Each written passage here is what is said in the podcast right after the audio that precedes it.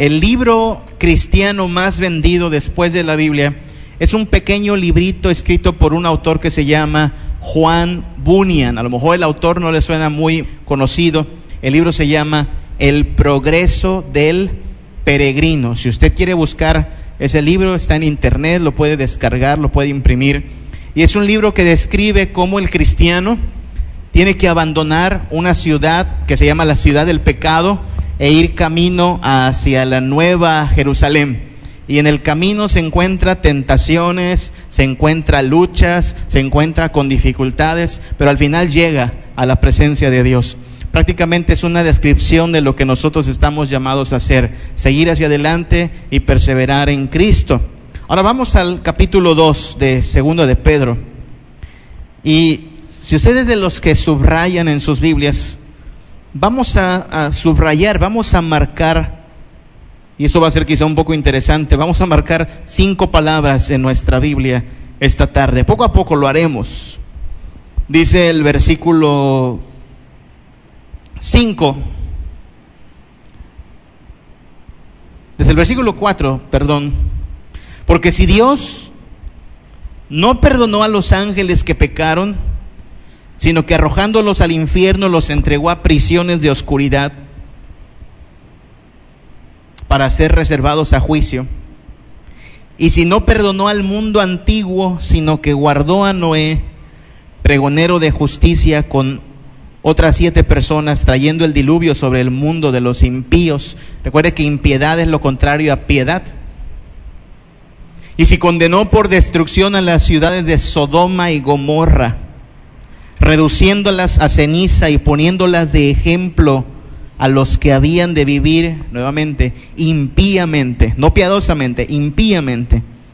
Y libró al justo lo abrumado por la nefanda conducta de los malvados, porque este justo que moraba entre ellos afligía cada día su alma, viendo y oyendo los hechos inicuos de ellos. Note que el, el Señor pone a través de la carta de Pedro tres ejemplos. Dice, mira, los, ángeles pecaron y Dios no los tomó por inocentes.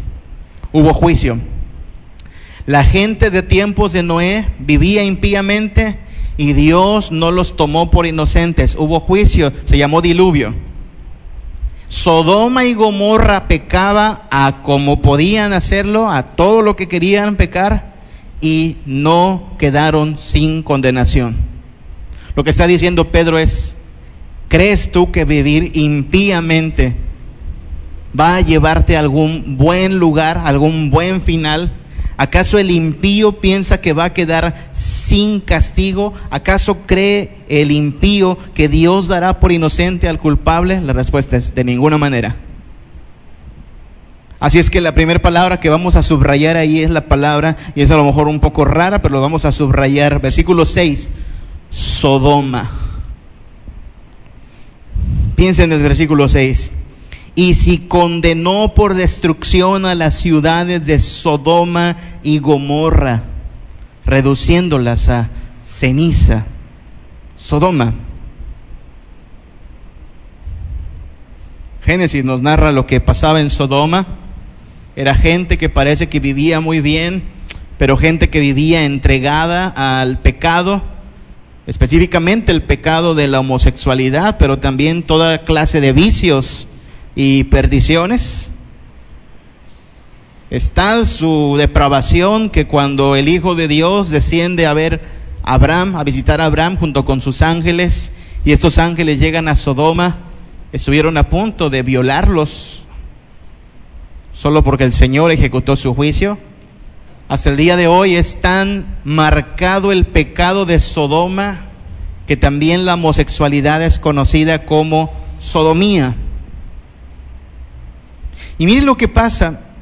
Dice el capítulo 2 de Segunda de Pedro, el versículo 7, que ahí en Sodoma vivía Lot. Y no solo dice Lot, dice al justo Lot. Y este Lot, dice el versículo 7, estaba abrumado por la nefanda conducta de los malvados. Porque este justo, nuevamente dice justo, moraba entre ellos, pero no se unía a la fiesta. Vivía en Sodoma, pero no se igualaba a los de Sodoma. Vivía en Sodoma, pero mire lo que hacía. Afligía cada día su alma justa, viendo y oyendo los hechos inicuos de ellos. La pregunta entonces, hermanos, es cómo viviremos los cristianos. ¿Cómo debe el cristiano, salvo por la sangre de Cristo, justificado por gracia, por medio de la fe, llamado a crecer en Cristo, cómo debe vivir? Bueno, para otros sigue siendo como vivir en Sodoma, hermanos.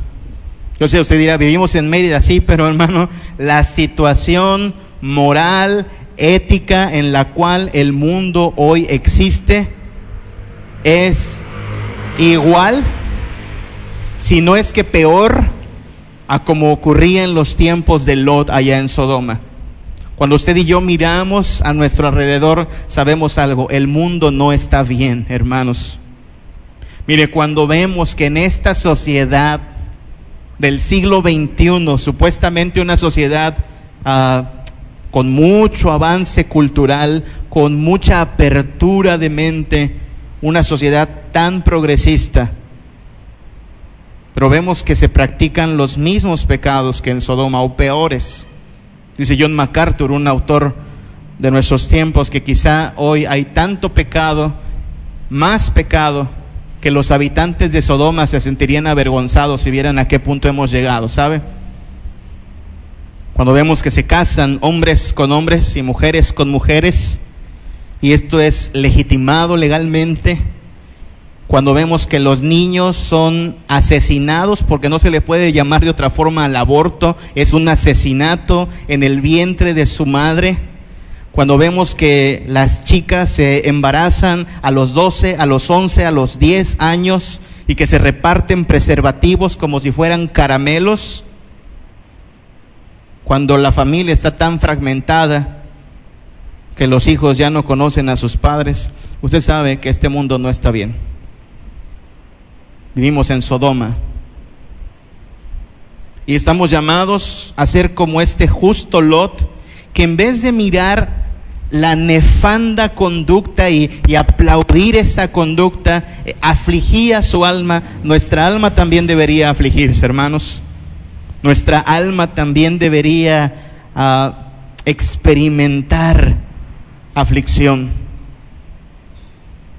No me pierda segunda de Pedro, pero vamos a Romanos capítulo 1, que nos da una radiografía de la situación del ser humano. Romanos capítulo 1, versículo 29. Estando atestados, dice Romanos 1, 29, estando atestados de toda injusticia, fornicación, perversidad, avaricia, maldad, llenos de envidia, homicidios, contiendas, engaños, malignidades, murmuradores, detractores, aborrecedores de Dios, injuriosos, soberbios, altivos, inventores de males, desobedientes a los padres, necios, desleales, sin afecto natural, implacables, sin misericordia, quienes habiendo entendido el juicio de Dios, que los que practican tales cosas son dignos de muerte, no solo las hacen, sino que se complacen con los que las practican. Esta es la situación del mundo en que vivimos, hermanos. Por eso a mí me sorprende cuando alguien dice, ah, el ser humano tiene gran potencial, potencial para esto, imagínense. Para esto tiene potencial. Ah, el ser humano es, es, es, es una mina de virtudes, mina de virtudes. Aquí dice que el ser humano está, versículo 29, en Romanos 1, atestado. La implicación de la palabra atestado es está lleno, atiborrado de todo esto. Ese es el mundo en que vivimos. No es solo el mundo en que vivió Pablo, no es solo el mundo en que vivió Lot, no es solo el mundo en que vivió Noé, es el mundo en que usted y yo vivimos. Es el mundo en el cual mañana se van a desarrollar su empleo, la escuela de nuestros hijos. Es el mundo en el cual nos movemos entre semana. Y es el mundo en el cual estamos llamados también a afligir nuestra alma como lo hacía los. Uno no espera que el cristiano mañana, andando en el mundo, se amolde al mundo y practique lo mismo que el mundo practica. No somos camaleones, somos ovejas. Los camaleones se adaptan al entorno, las ovejas escuchan a su pastor, el Señor Jesucristo. El mundo no está bien. Volvamos a segunda de Pedro 2. Dios no perdonó a Sodoma y Gomorra. Eso es lo que dice el versículo 6. Si Sodoma y Gomorra quedaron reducidas a cenizas, ¿por qué pensamos que el impío va a salir librado? El mundo no está bien, hermanos. Cuando vemos la prostitución, la violencia, la corrupción, el problema es que México es conocido como un país corrupto, el vicio, la inmoralidad, el doble sentido, la vulgaridad, la indecencia, el adulterio, la obscenidad, el fanatismo, el libertinaje, la vanidad, el materialismo en que vivimos. Y se mira, ese es el problema, se mira como algo normal. Ese es el problema, que se mira como algo normal. Lo normal es que hoy un chico, una chica, ¿de qué quiere? ¿15 años, 16 años? Ya no es virgen. Eso es lo normal. O sea, es raro encontrar al chico o a la chica que se ha mantenido casto. De hecho, es visto como un bicho raro por supuesto, entre los creyentes eso no es normal. Entre los creyentes lo normal es lo que es puro, lo que es digno y agradable delante de Dios. Lo normal es que engañes a tu esposa. Eso es normal. O que la esposa engañe al esposo. Eso es normal en el mundo en que vivimos. Pero entre los hijos de Dios eso no es normal. Entre los hijos de Dios mantenemos nuestra promesa de ser fieles hasta que la muerte nos separe. Lo normal es que seamos corruptos eso es lo normal en este mundo, en este país. Todo se arregla con una feria, todo se arregla con una lana. Así piensa el mundo en el que vivimos. Cada quien tiene su precio y entonces la corrupción somos todos. ¡Viva México! Bueno, eso será normal allá afuera. En el reino de Dios no nos acoplamos a ese estándar no nos igualamos a ese estilo de vida, afligimos nuestra alma cuando vemos esa conducta que no agrada a Dios. No porque seamos puritanos, no porque nos demos golpe de pecho, porque queremos ser agradables delante de Dios. Entonces lo que está diciendo Pedro es, miren, ya en el pasado hemos visto que el juicio de Dios cae sobre la gente antes de Noé, cae sobre Sodoma y Gomorra. No juguemos, no caigamos en la impiedad. Este mundo no está bien. No nos adoptemos, adaptemos a este mundo. No nos acoplemos a este mundo. Estamos llamados a salir de este mundo. Por eso Pedro utiliza en sus cartas palabras como peregrinos. Somos peregrinos. Somos extranjeros. No somos habitantes de este mundo en esta forma de pecaminosidad, sino que somos llamados a salir de esta vida pecaminosa y buscar la santidad. Ahora vamos a avanzar un poco más en segunda de Pedro capítulo 2.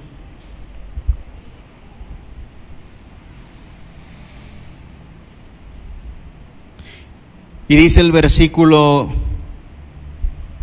9,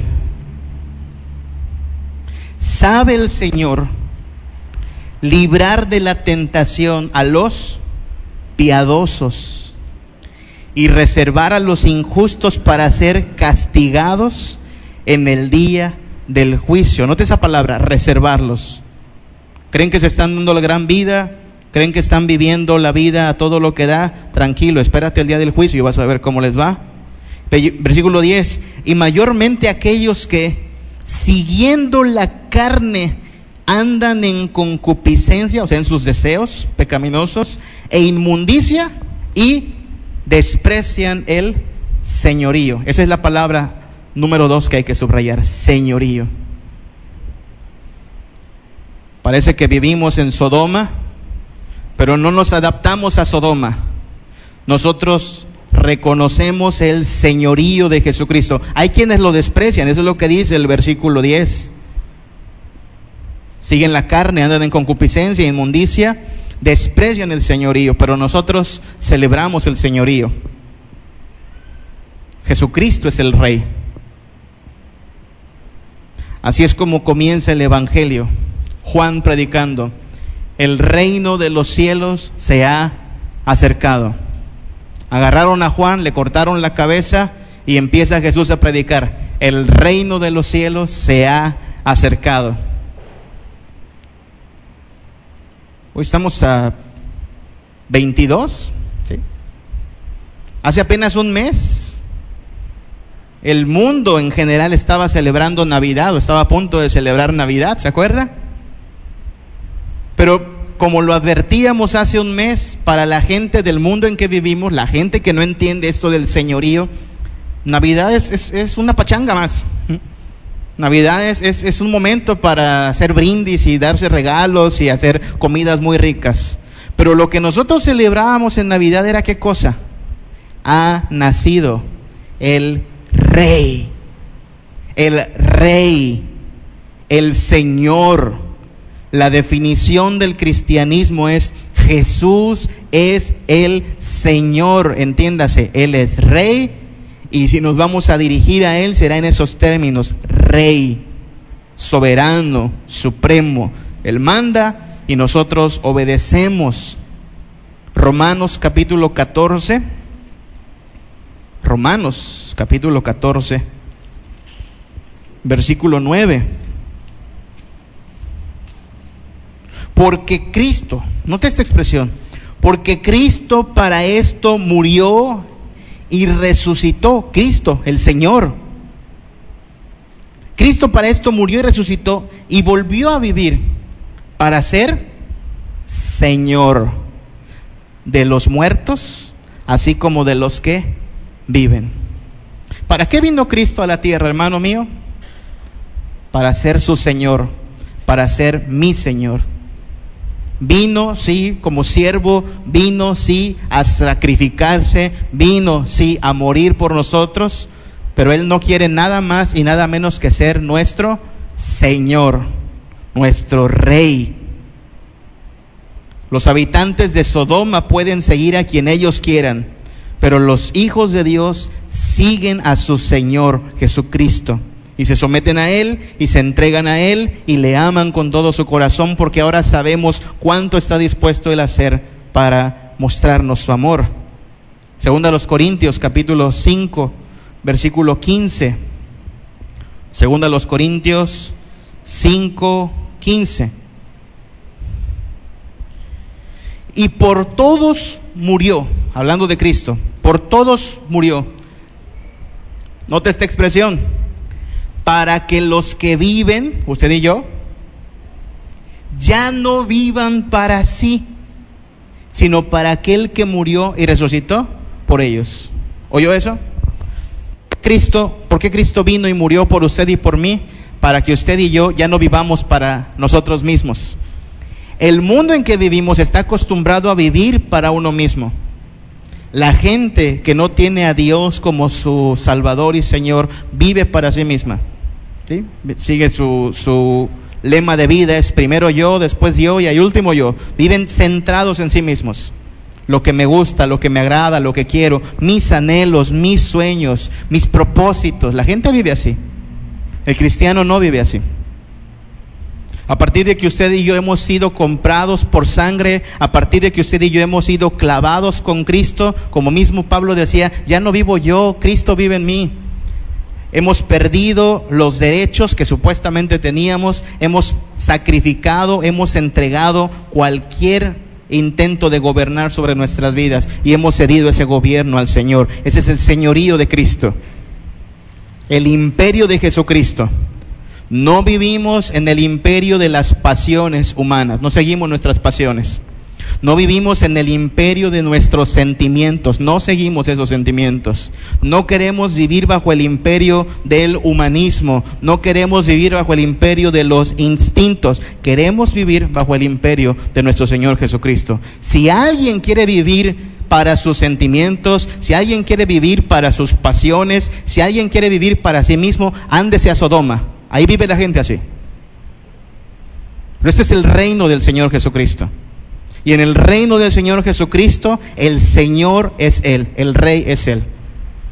Claro, la gente sigue viviendo como se le antoja, pero volvamos a segunda de Pedro, capítulo 2. El mismo destino que le esperó a Sodoma y Gomorra le espera a la gente. Versículo 9, está reservada esta gente para ser castigada en el día del juicio.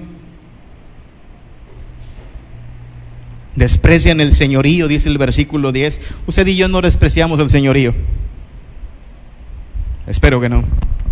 Celebramos el señorío. Celebramos que Cristo gobierne. De hecho, nos, nos debería doler cuando todavía nos rebelamos ante Cristo. Y deberíamos llegar en arrepentimiento ante Él cuando hacemos nuestra voluntad antes que la voluntad de Dios. Pero celebramos el dominio de Cristo.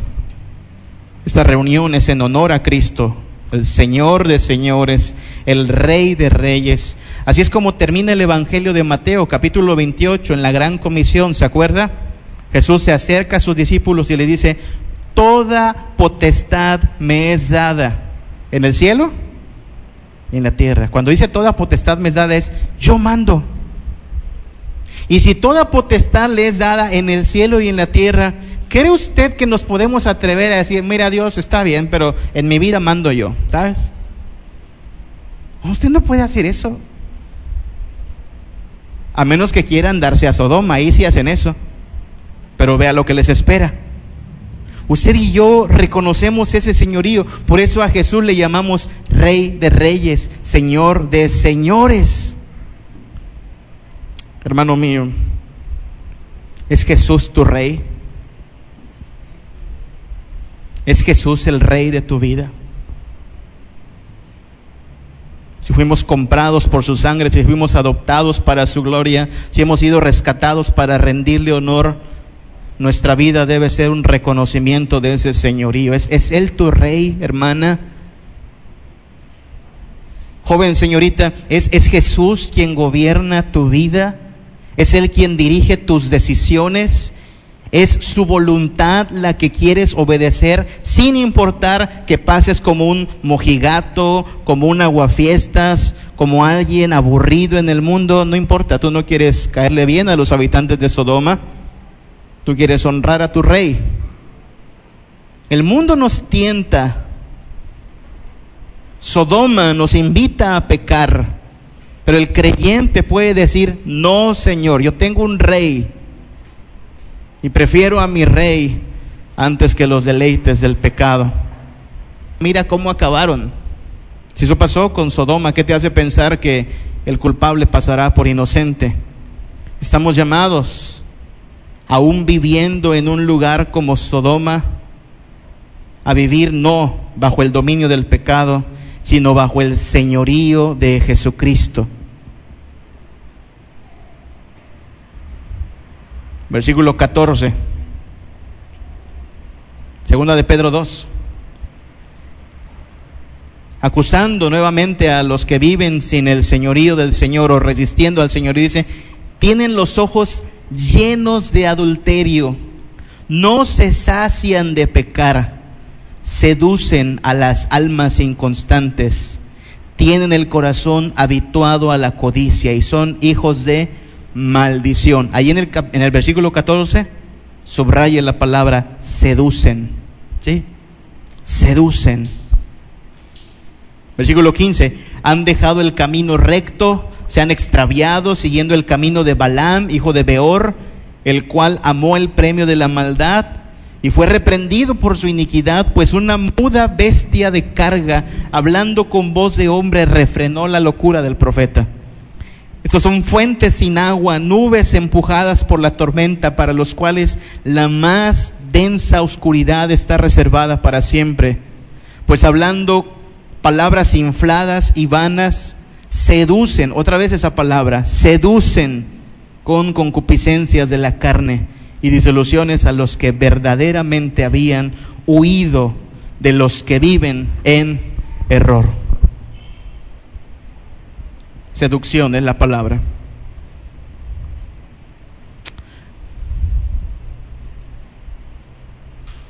¿Sabe cuál es el problema del pecado, hermano? Y el problema de cómo le hablamos a veces a nuestros hijos y a nuestros jóvenes del pecado. Les, les hablamos del pecado así como algo monstruoso, algo feo, ¿no? Algunos crecimos así, nos decían, si pecas te vas a sentir bien mal. No es cierto, se siente requete bien. Oye, el pecado es algo feo, horrible. No, está bien chévere. Si no fuera así, la gente no pecaría. Entonces hay que hablar del pecado en los términos en que la Biblia está hablando del pecado. El pecado es seductor. ¿Notó las palabras? Seduce, seduce, es seductor. Y hay que decirle a nuestros niños y jóvenes y aún a uno mismo, el pecado es un deleite, hermanos. Pero aclaremos qué clase de deleite es. Es un deleite temporal y destructor. Es decir, aunque se siente bien y aunque se percibe bien y es tan seductor, tarde que temprano acaba dejándonos vacíos y acaba destruyéndonos y llevándonos a condenación. Como habitantes de un mundo que se parece o es peor que Sodoma, como hijos de Dios llamados a reconocer el señorío de Jesucristo, no podemos minimizar la naturaleza seductora del pecado porque si lo hacemos podríamos caer en peligro de no darnos cuenta de cuando somos tentados o cuando somos probados, que el pecado nunca se pinta a la vista con todo lo grotesco y con todo lo malo que va a acabar siendo, siempre se pinta de manera seductora, de manera deliciosa. Pecar es un deleite, pero es un deleite temporal y destructor. Mire lo que dice el versículo 13 recibiendo el galardón de su injusticia, ya que tienen por, ¿por qué? Delicia, gozar de deleites cada día. Pero mire lo que son sus deleites. Estos son inmundicias y manchas, quienes aún mientras comen con vosotros se recrean en sus errores. Aquí es donde se pone un poco intensa la cosa, ¿sabe? Recuerde a quién está escribiendo Pedro, porque lo dijimos desde el primer domingo que hablamos de esta carta. No está escribiéndole a los que se congregan en la cantina a diario. No está escribiéndole a los que recurren al prostíbulo cada fin de semana. No le está escribiendo a los que se van al antro o a los que se la pasan en el casino. ¿A quién escribió Pedro esta carta? Capítulo 1, segunda de Pedro 1, versículo 1.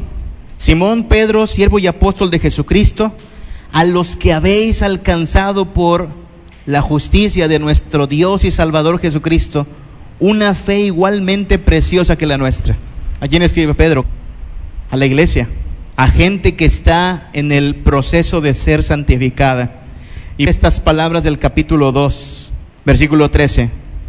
Estos, note las expresiones, son inmundicias y manchas, quienes aún mientras comen con vosotros, se recrean en sus errores. ¿Nota lo que está diciendo Pedro? Está diciendo, miren hermanos, es posible que entre los que se congregan, unos son como Lot, que viendo el mundo en que viven, su corazón está descontento. Pero otros entre ustedes, requete bien que se adaptan a ese mundo y andan en esos deleites y se recrean en ese pecado y luego vienen y se sientan a la mesa junto con ustedes. ¿Le suena la expresión de Jesús? Trigo y cizaña, ovejas y cabritos. Hay gente que actúa como Lot, que aunque vive en Sodoma, no se iguala a los habitantes de Sodoma, se somete al señorío de Cristo, Pero hay gente que en vez de someterse al señorío de Cristo, se deja llevar, se deja arrastrar por la seducción del pecado. Es un deleite ciertamente, pero es temporal y es destructor. Lo que la palabra de Dios nos dice a cada uno de nosotros es, no juegues a ser cristiano. No le juegues al religioso. No puedes tener un pie en Sodoma y un pie en el reino de Dios. Así no es la vida cristiana. Tú tienes que huir de la concupiscencia, tienes que huir de la perdición y vivir en santidad a Jesucristo. Tienes que definir de qué lado estás. Y por más seductor que sea el pecado, pierde su poder cuando entendemos que es un deleite solo temporal y destructor. Mire lo que dice el versículo 14, cómo es la gente que, que se deja llevar por el pecado. Aunque tiene los ojos llenos de adulterio, dice, versículo 14, no se sacia de pecar. ¿Oyó esa, esa parte? No se sacia. Así es el pecado. No hay saciedad. Puede irse de juerga tanto como quiera, puede acostarse con cuantos quiera, puede comprarse toda la ropa que quiera, puede vivir en todos los deleites de este mundo terrenal que quiera y al final no se sacia. Vacío, hueco. Cada vez por eso más gente se quita la vida, cada vez por eso la gente cae más presa de vicios, porque su vida ha perdido sentido. Y mientras más se revuelque, más vacío va a estar. Versículo 17. Son fuentes sin agua, nubes empujadas por la tormenta. Note esa expresión, fuentes sin agua. Cuando dice fuentes sin agua, se refiere a una especie como de llave, ¿sí? ¿Alguna vez usted se ha quedado sin agua en su casa? ¿Sí? Va, va al grifo y le abre y no sale nada. ¿Qué se siente? Frustración. Pues así vive el que se adapta a la vida como es en este mundo, frustrado. Esperaba que me llenara, esperaba que fuera wow, lo máximo. No salió nada. Fuente sin agua frustración, inestabilidad, dice el versículo 17. No solo son fuentes sin agua, son nubes empujadas por la tormenta. ¿Ha visto esas nubes que solo pasan por donde se les lleva el viento? Inestables. Así es la vida de la persona que no tiene a Cristo como su Señor, que se deja llevar por el viento de este mundo, inestable. Todo el tiempo está inestable, todo el tiempo está ansioso, todo el tiempo está cambiando. Cambia de moda, cambia de look, cambia de auto, cambia de celular, cambia de novia, cambia todo. Inestable, inconstante y aún así vacío y frustrado. Versículo 19. Les prometen libertad. Porque esa es el, la promesa del pecado es esa. Serás libre.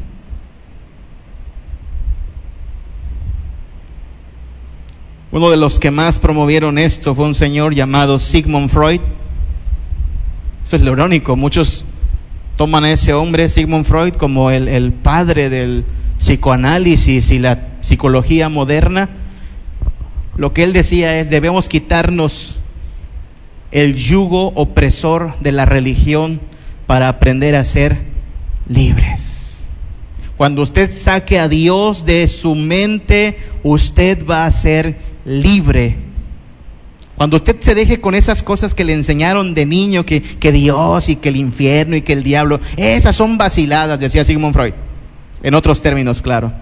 Cuando usted lo saca eso de su mente, por fin descubre, ah, la libertad. Aquí está, versículo 19. Les prometen libertad. Ah, pero es una trampa. Porque ese que cree que haciendo lo que se le dé su gana y renunciando al señorío de Cristo es libre, en realidad, versículo 19, son ellos mismos esclavos de corrupción. Porque el que es vencido por alguno es hecho esclavo del que lo venció.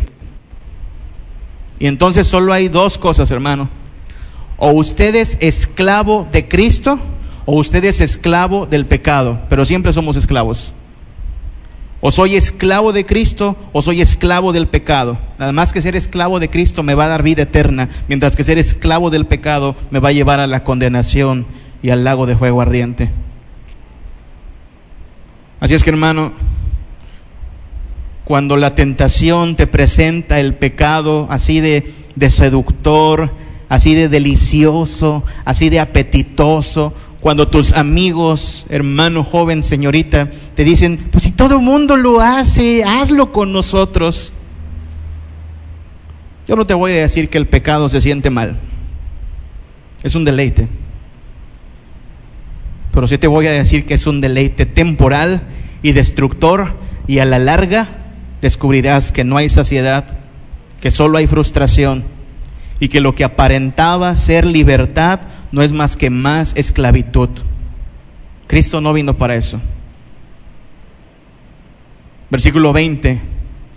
Ciertamente si habiendo ellos escapado de las contaminaciones del mundo por el conocimiento del Señor y Salvador, esa palabra hay que subrayarla, es la cuarta palabra, Salvador Jesucristo enredándose otra vez en ellas, son vencidos. Su postrer estado viene a ser peor que el primero. Salvador.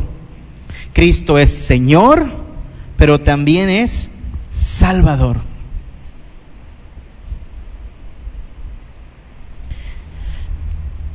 Y cuando hablamos de Salvador, a veces pensamos en que nos viene a salvar del pecado. Pero recuerde que el pecado es una falsificación del gozo. El pecado es un gozo temporal, vacío y destructor. Pues de eso vino a salvarnos Jesús.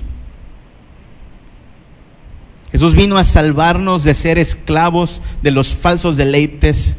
Vino a salvarnos de ir tras algo que no sacia nunca. Y la buena noticia es que Jesús no vino a darnos vidas miserables, hermanos.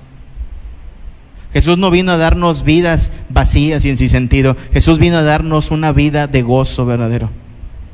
Jesús quiere nuestro gozo. Es quizá este el punto en el cual es más malinterpretado el cristianismo en este mundo. La gente que no entiende esto del Evangelio, hablan de haber venido a Cristo como si haber venido a Cristo le hubiera quitado el gozo.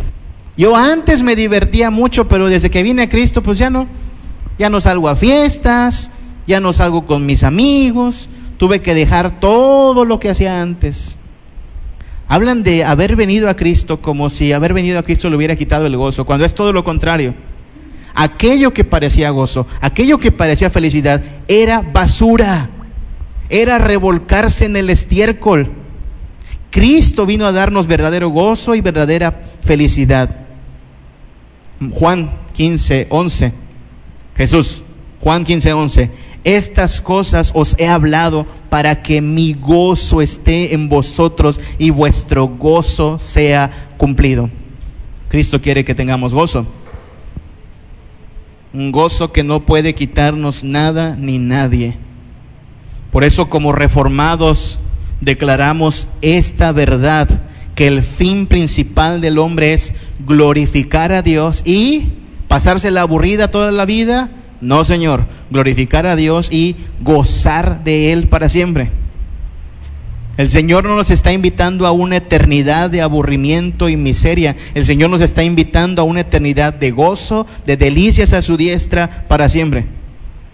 Por eso cuando la Biblia cierra Apocalipsis, Apocalipsis no termina con un funeral.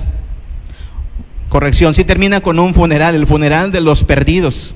Ellos van al infierno, pero los redimidos de Dios entran en una fiesta eterna, la fiesta de las bodas del Cordero.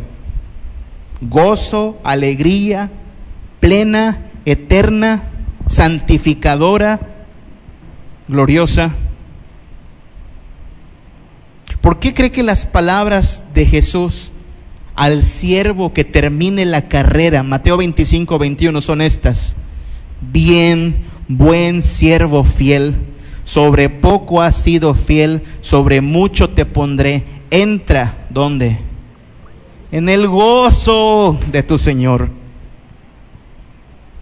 Así es que cuando alguien empiece a hablar de, ay, qué aburridos son los cristianos, ay, los cristianos no hacen nada chévere, no sabes de lo que hablas.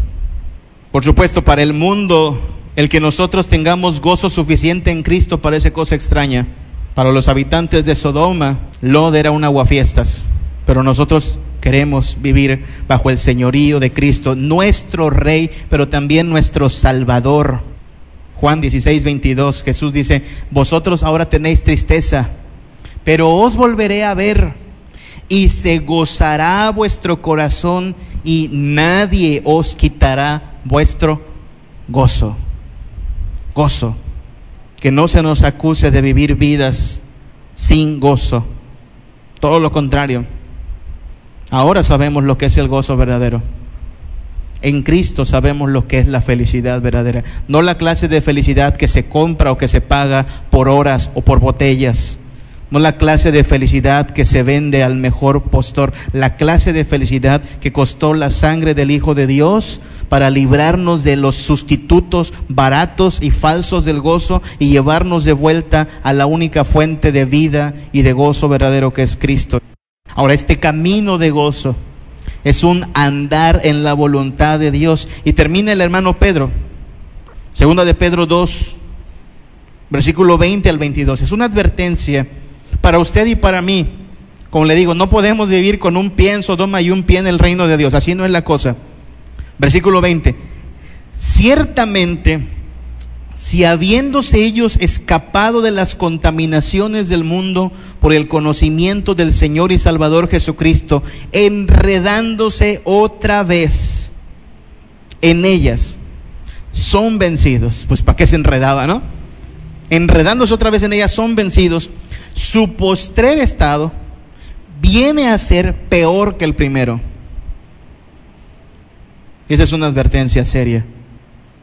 Porque mejor les hubiera sido, mejor les hubiera sido no haber conocido el camino de la justicia que después de haberlo conocido, volverse atrás del santo mandamiento que les fue dado.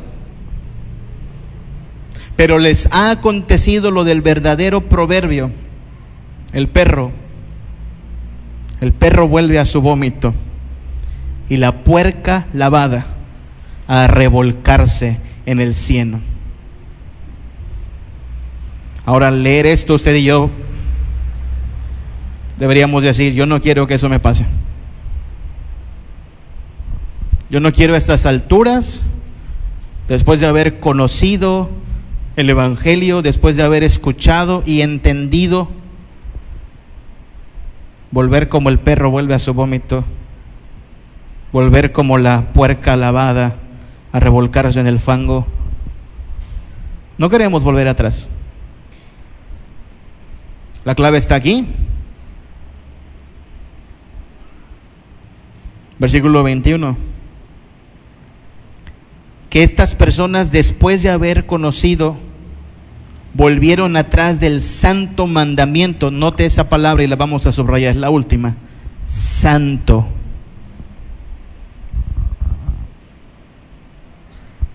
La clave está en que estas personas abandonaron el camino santo del Señor, el camino que está delimitado por la ley santa de Dios y volvieron atrás. Yo no sé cómo piense usted de los mandamientos. Hay gente a la cual los mandamientos les parecen eh, esclavizantes, pero la obediencia, hermanos, no es esclavizante para los creyentes. La obediencia es gozo para los creyentes.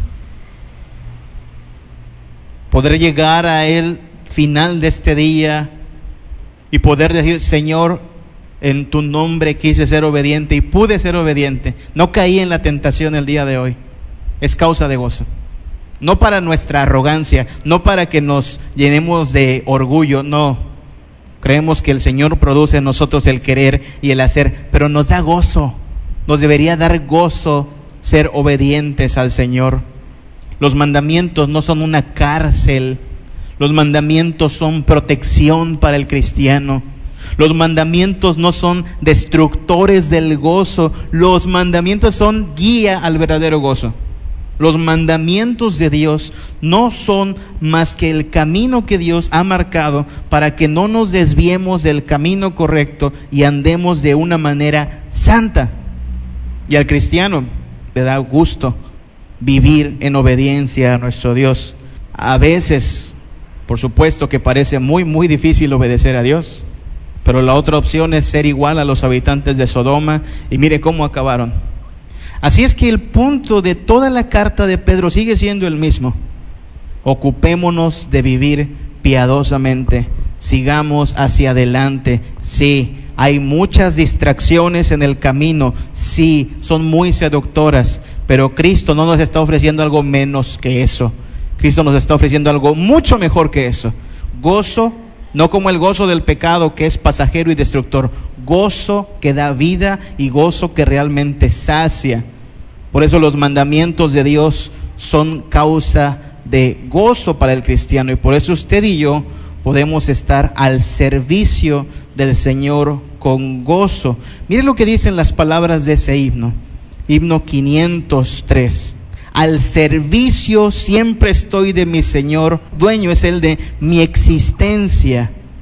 Solo en Él mi gozo está y agradarle es mi pasión, esperando de su gracia la divina aprobación. Eso esperamos. Que un día el Señor nos mire y diga, bien, bien, buen siervo fiel. Ha sido fiel. Entra en el gozo de tu Señor. No volvamos atrás, sigamos adelante en Cristo, para su gloria, por nuestro gozo. Oremos. Padre Santo, danos más de tu gracia. No es muy diferente la situación en que vivimos a la situación en que vivía Lot, a la situación en que vivía Noé, con tanta perdición, con tanto engaño, que a la vez luce tan seductor. Pero Padre, que tu luz nos ayude a ver las cosas como son, que podamos huir de la corrupción, que podamos renunciar a la impiedad, que podamos deleitarnos en tu santidad, Padre. Que Cristo, crucificado pero también resucitado, sea el Señor de nuestra vida. Que no seamos dirigidos por cosas vanas, sino por su señorío, Padre. Y que estemos siempre a su servicio. Padre, que seamos fieles hasta el final que acabemos la carrera, que podamos un día entrar por las puertas de tu ciudad celestial y ser bienvenidos, que podamos escuchar de ti el veredicto de que somos aceptados.